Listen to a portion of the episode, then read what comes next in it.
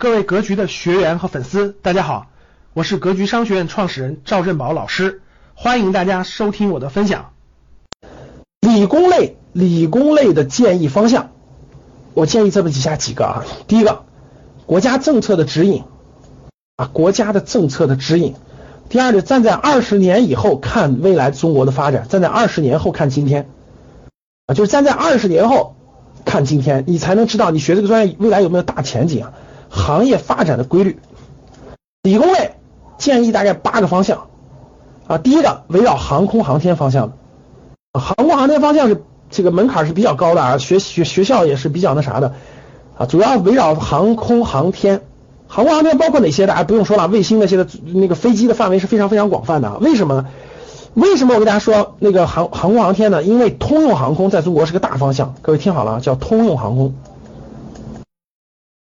啥叫通用航空呢？就是中国六百米呃一一千米以下领空，一千米以下领空是封闭的啊，空军管制的啊。在美国、欧洲这样的国家呢，一千米以下领空是开放的，就是民间飞机除了禁飞区以后以外随便飞的。中国这件事很快会放开的，一旦放开，这是个庞大的市场啊，这是庞大的市场啊。这是庞大的市场，这是一个很大的这个方向是不错的啊。其实很多学校学通用航空的都是抢手专业，都是抢手专业。呢，就是这个海洋，围绕海洋的啊，看刚才我说了海洋的，看海洋资源与环境，围绕海洋相关的各位是个好是个很好的方向。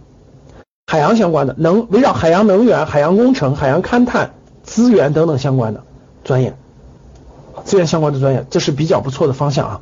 包括围绕飞机维修，各位听好了，飞机维修都是不错的方向啊，飞机维修都是不错的方不错的方向啊。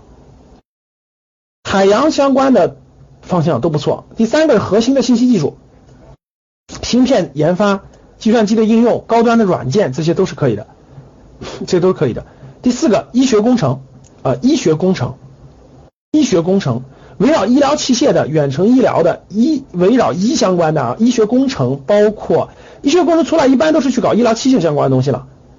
啊，智能装备这是个重头，这是未来一个重头的重头，各位啊，因为未来人工会越来越贵的，智能装备啊，机器人包括围绕机器人、围绕智能机械、围绕环保相关的这些领域都是很有前景的，各位都是很有前景的啊，围绕着智能装备相关的。